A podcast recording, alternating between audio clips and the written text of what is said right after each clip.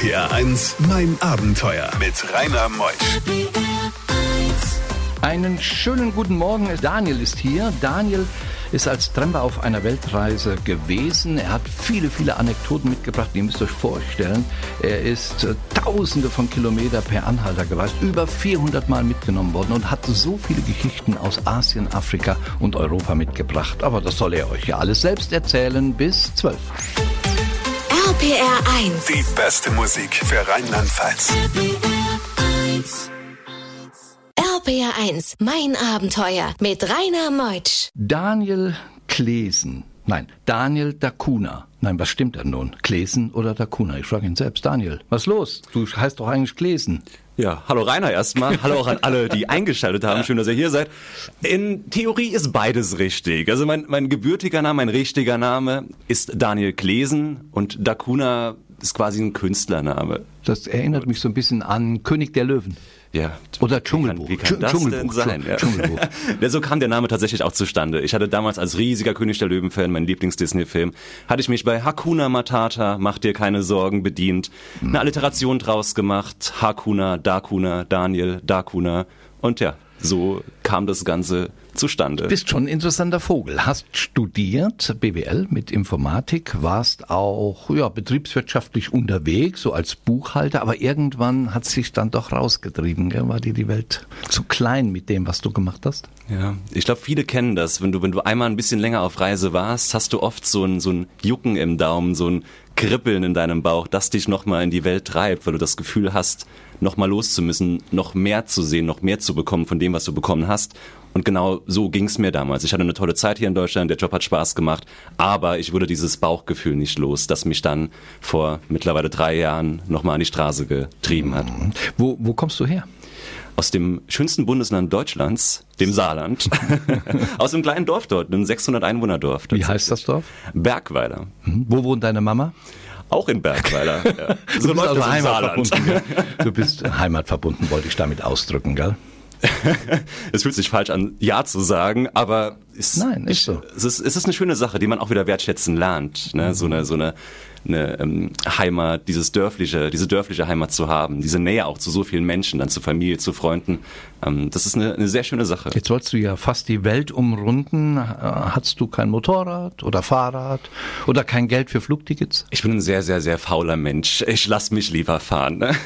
nee, es, ich muss dir ganz ehrlich sagen, ich habe damals getrennt das erste Mal finanziell bedingt. Ne? So geht's ja vielen Leuten. Du trennst, weil du kein Geld hast, für den öffentlichen Nahverkehr zu nutzen oder den Auto zu kaufen.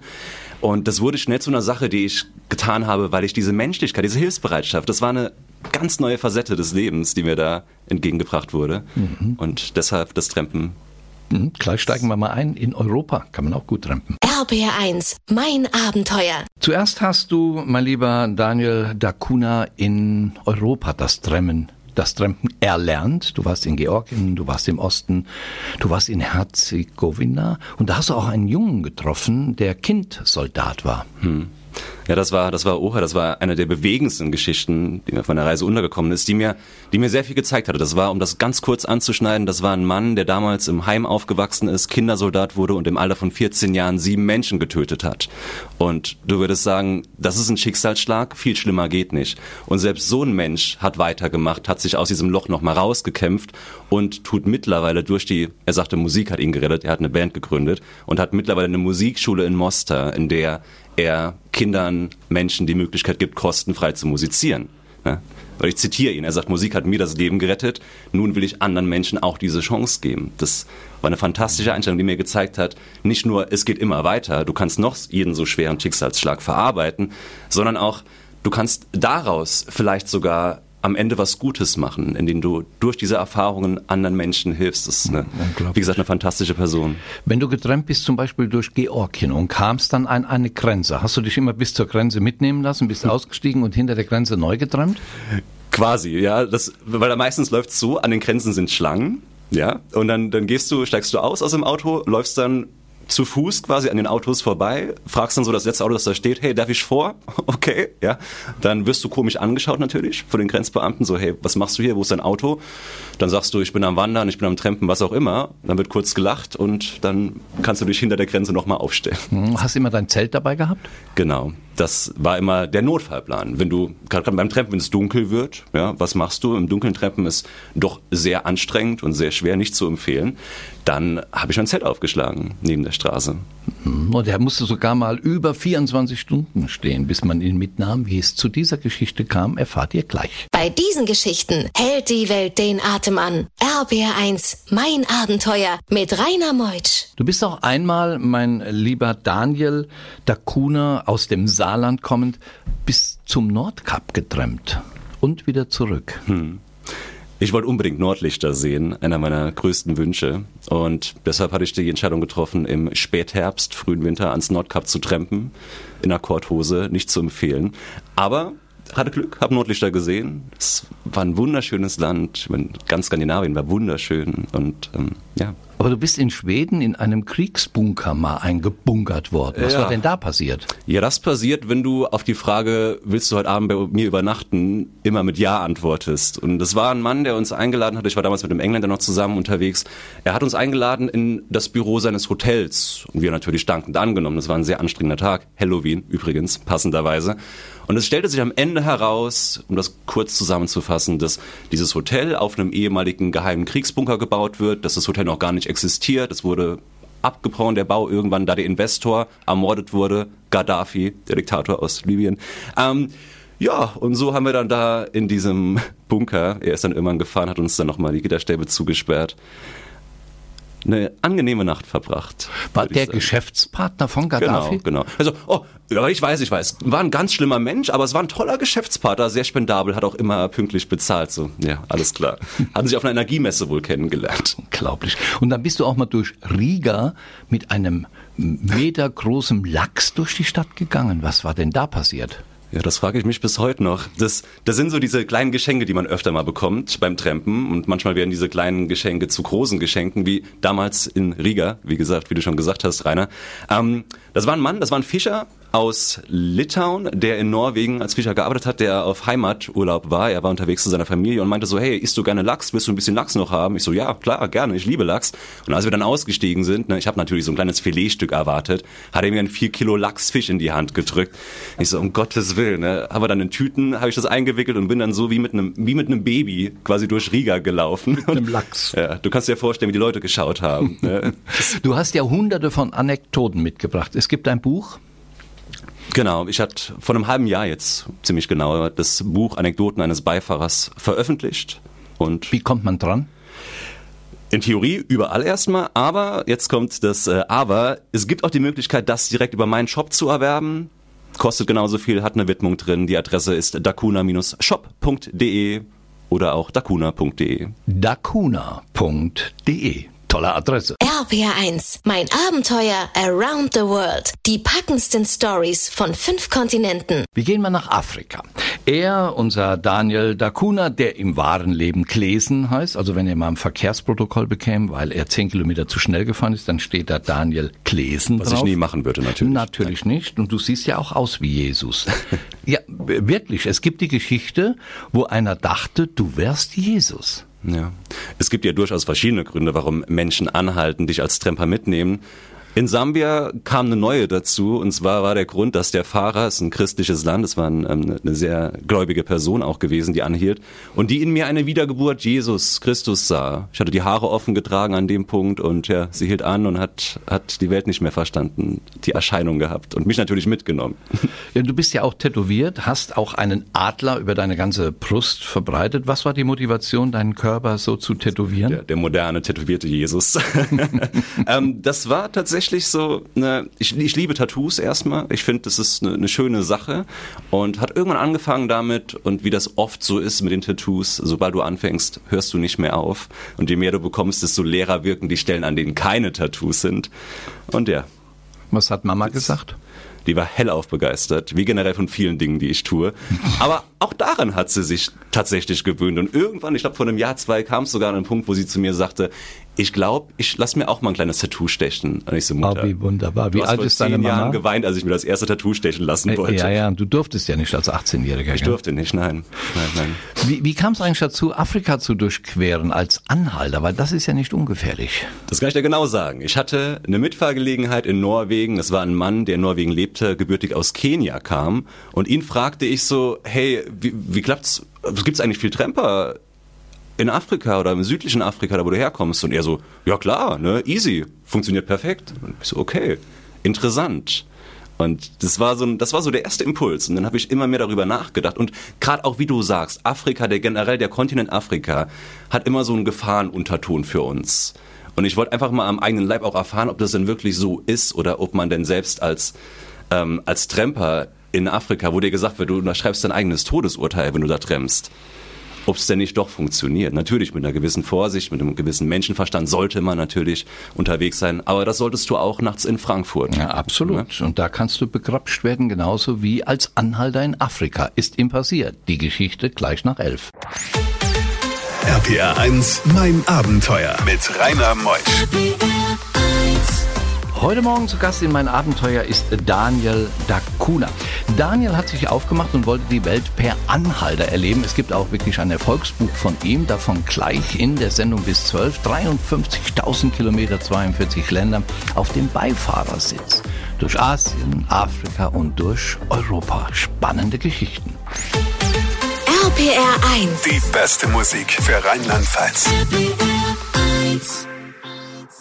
RPR 1, mein Abenteuer mit Rainer Meutsch. Der Daniel ist heute Morgen bei mir, Daniel Dacuna. Wir haben es eben schon gelernt. Er heißt eigentlich Klesen, aber sein Künstlername ist Dacuna. Und in der ersten Stunde habe ich gesagt, wenn man über 400 Mal mitgenommen wird auf der Welt, dann passieren die kleinen und die großen Geschichten.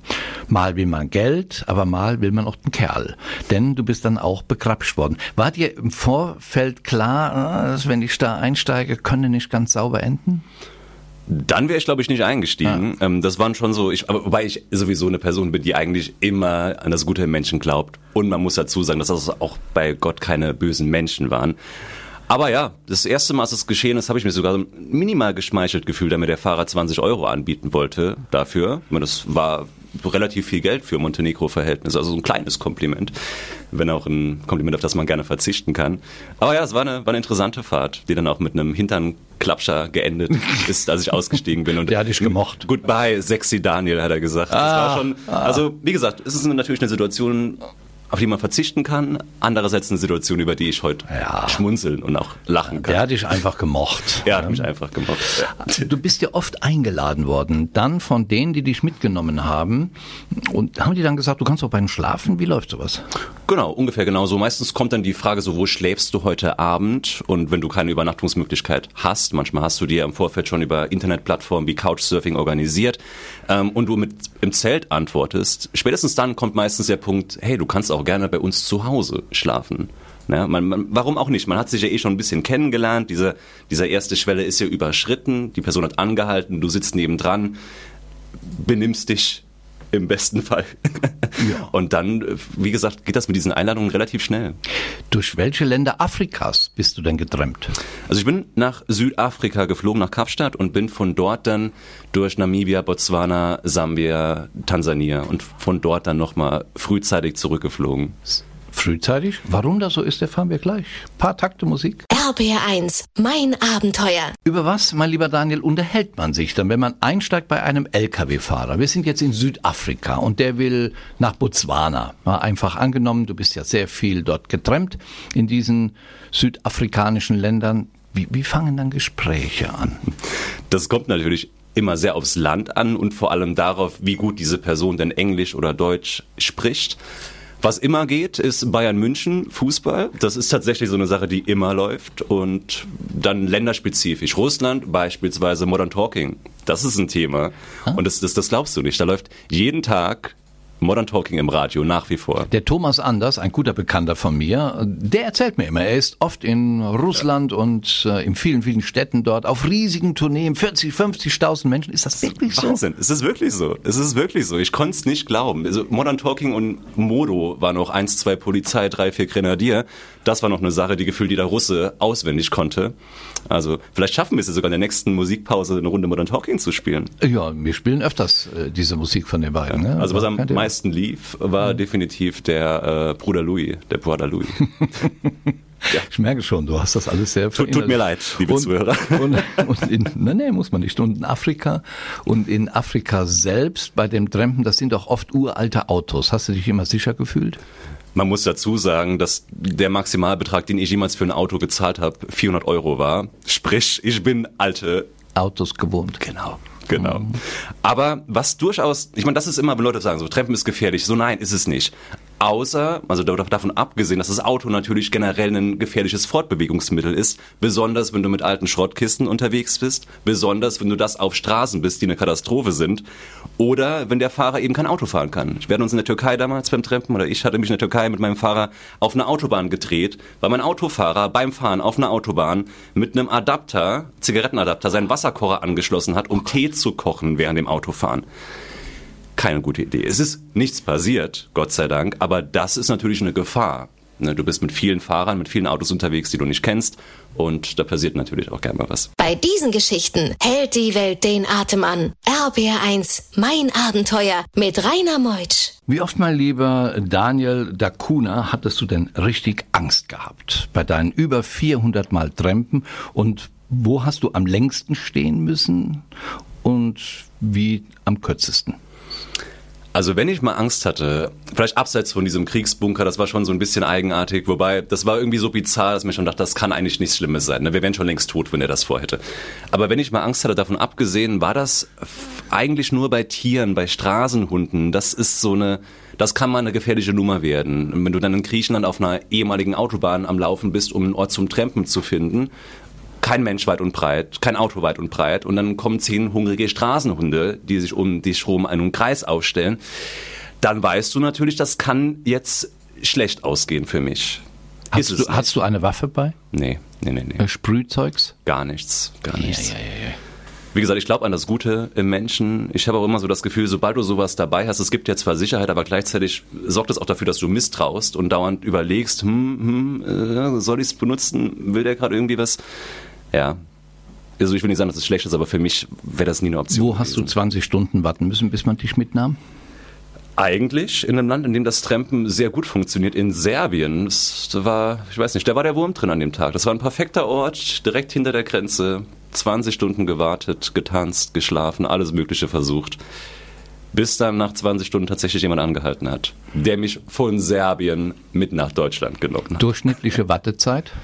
Ich würde aus dem Bauch heraus eine Stunde, eineinhalb Stunden sagen. Gibt es einen Tipp für Tramper, wie man am besten mitgenommen wird? nicht in Italien trampen. Davon abgesehen lächeln. Lächeln, ist, also es gibt ganz viele Leute, die dir sagen, was für eine Kleidung du tragen sollst. Ich kann euch versichern, das ist ziemlicher Humbug. Aber lächel. Versuch wie eine Person zu wirken, die man gerne neben sich im Auto sitzen hätte. So einfach ist es, ja. Weil ich habe selbst schon Tramper gesehen, die am Boden sitzen, gelangweilt, eine Fresse ziehen, Entschuldigung, das soll man glaube ich nicht sagen, und ähm, den Daumen hochhalten. Und ich denke mir, hör mal, tut mir leid, das so machst du dir das unnötig schwer. Stell dich hin, lach, wirk, als würde dir das Spaß machen, was du gerade tust. Und dann klappt das auch meistens ganz Würde, gut. ma- schau dir mal meinen Techniker an. Würde man den mitnehmen, den Ingo Koch? Also ich analysiere das mal kurz. Keine Tattoos, wie ich das sehe. Das ist schon mal sehr gut. Keinen Bart. Sehr, sehr, sehr gut. Kurze, gepflegte Haare. Also ich würde behaupten, du wärst ein perfekter Tramper. Ja. Vielleicht sind deine Schultern ein bisschen zu breit. Ich wurde manchmal mitgenommen. Tschüss, halt, halt, halt. Wir spielen, wir spielen Musik. Der ist jetzt weg zum Trampen.